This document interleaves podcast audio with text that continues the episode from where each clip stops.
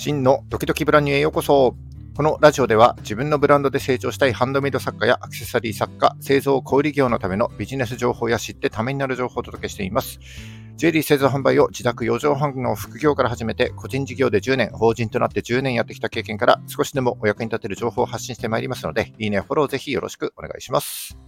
5月1日月曜日の放送ですね。えー、ゴールデン期間中ということで、今年のゴールデンウィークは暦通りということで、今日、明日とね、出社される方も多いと思うんですけども、えー、中にはですね、有給取って9連休なんて方もいらっしゃったみたいです。皆様いかがお過ごしでしょうか？え、ー、と、僕はというとですね、えー、昨日はちょっと、午前中はちょっと仕事して、午後からのんびりしてたんですよね。で、妻からですね、えー、今日なんか作りたい料理ある？なんて聞かれて、まあ、素直にね、カレー作りたいって言ってカレー作ったんですよ。えー、ご家庭持ってる男の人ってね、あの、普段は奥さんに任せっきりで、あの、自分から料理することがないなんていう方もいらっしゃると思うんですけども、まあ、こういったゴールデンウィークとかね、あの、キャンプとかでたまに料理する、特にカレーなんて言ったらね、急にこだわる人っていますよね。実は僕もその口で、あの、昨日はですね、お昼12時くらいからこうチキンカレーを煮込み始めて、えー、寝かせたりしてですね、かれこれ4時間くらいかけて作ったんですけども、こういう男の人の行動って、もしかするとあの、奥さんからするとイラッとする時もあるかななんて、ちょっとふと思いました。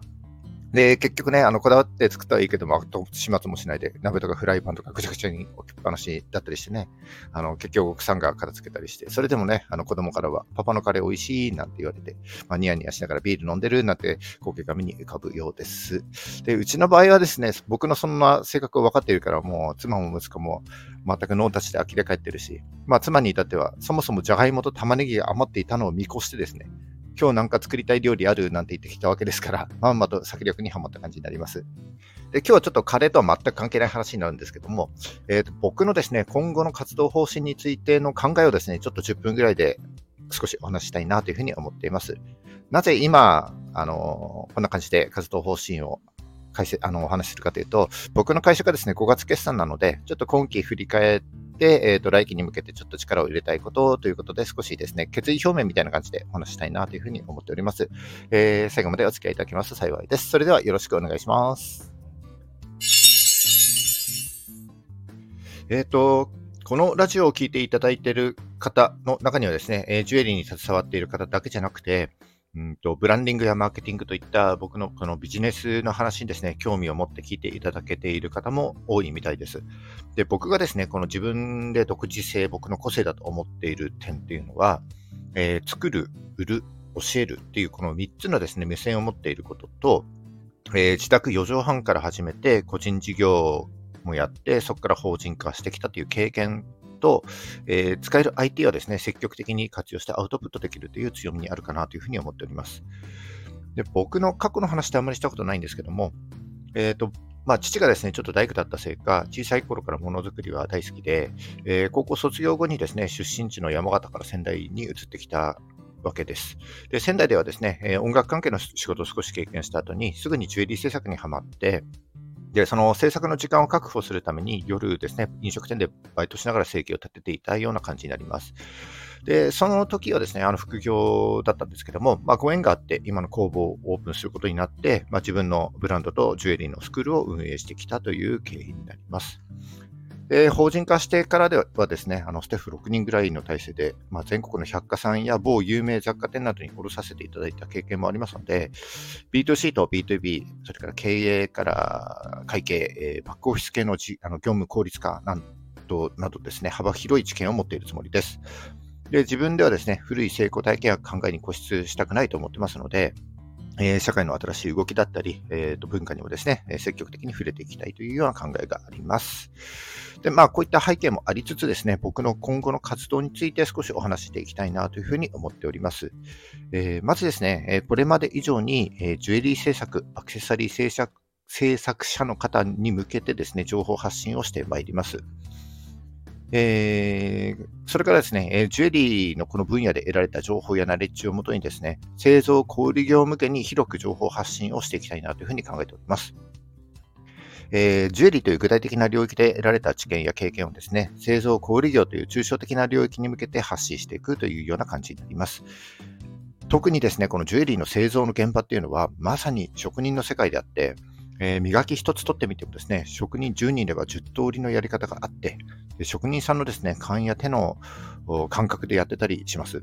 である意味ですね、あのものづくりの本質的な部分だと思いますし、えー、材料や機械工具類、そして何よりですね、この貴金属と宝石という希少価値の高い素材を扱っていますので、えー、ジュエリー製造業界からね、学べることってめちゃくちゃ多いんですよね。で僕の活動を通して、えー、このものづくりに携わる方々にとってですね、少しでも役に立つためになる情報をお伝えしていければなというふうに考えております。えー、ちょっと一つずつ詳しく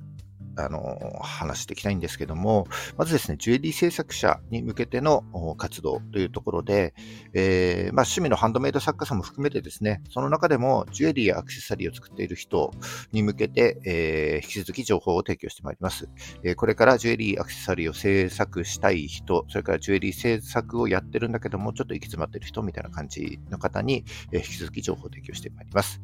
え主な媒体として、これまでオンラインサロンと呼んでいたウェブサイトがあるんですですけども、ジュエリークラフトオンラインというサイトになりますが、えこれをですね、作り手目線のウェブメディア、ウェブマガジンのような位置づけとして、え情報を発信してまいります。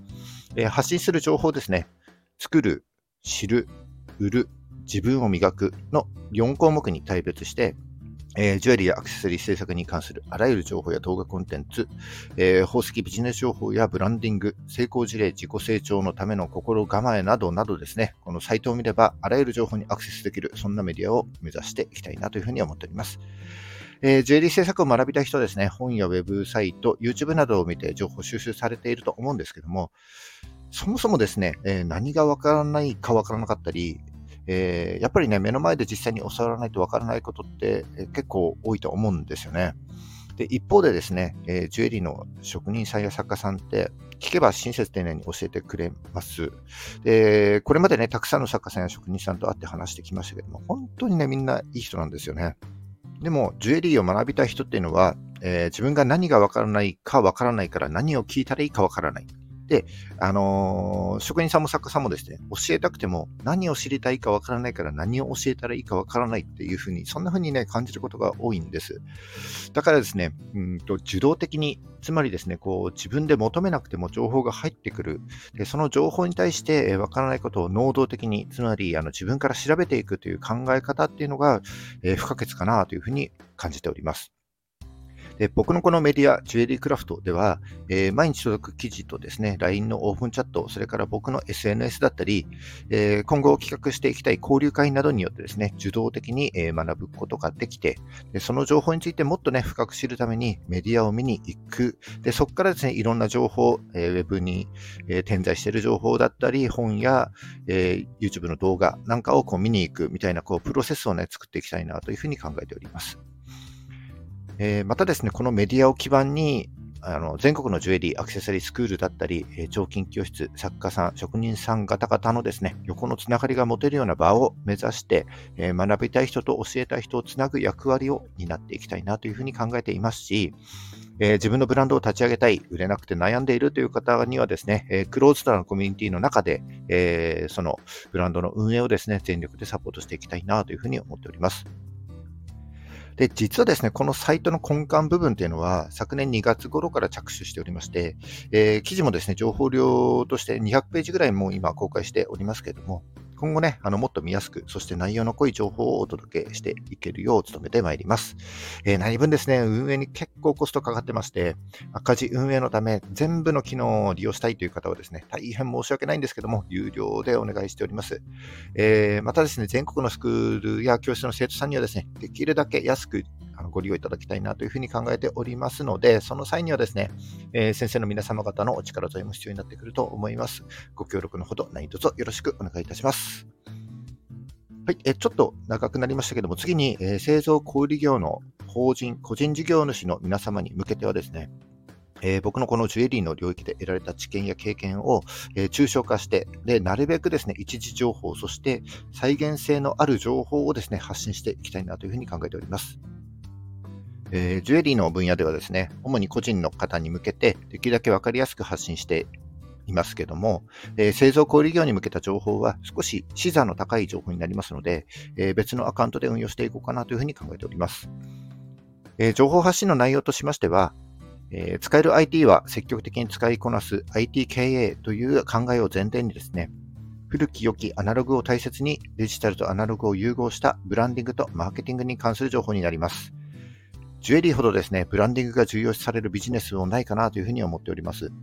えー、またですね、あの、ジュエリーっていうのは普段生活していく上ではですね、必要がないとも言えるあの商品になりますので、えいかにですね、ニーズを喚起して購入してもらって、でまたですね、自分のブランドのファンになってもらうかという、まさにですね、マーケティングの本質的なところがですね、重要されるジャンルですので、えー、エンドユーザーのね、目線により近い時代の流れにあった解像度の高い情報をお届けしていけるかなというふうに考えております。えー、今のところ発信媒体はですね、Twitter と Facebook を中心に考えています。すでにアカウントはありますので、よければフォローをぜひよろしくお願いします。えー、以上ですね、今日は僕のあの決意表明のようなお話をさせていただきました。えー、趣味のハンドメイド作家も含めて、まあ、ジュエリー、アクセサリーの制作者目線のですね、メディア、ジュエリークラフト、それからですね、製造小売業の法人や個人事業主の方に向けて、ブランディングとマーケティングに関する情報をお届けしてまいります。えー、このラジオもですね、引き続きお聞きいただけますと幸いです。はい、えー、今日は以上になります。えー、本日も最後までお聴きいただきましてありがとうございました、えー、この放送が少しでも役に立ったためになったと思った方は、いいねをお願いします。え、またですね、聞いたよという印で、いいねボタンをポチッと押して残していただけると非常に嬉しいです。今後も頑張って配信してまいりますので、よかったらフォローぜひよろしくお願いします。はい。えーと、じゃあ5月1日、5月の始まりですね。ブランニューデイ。今日も頑張っていきましょう。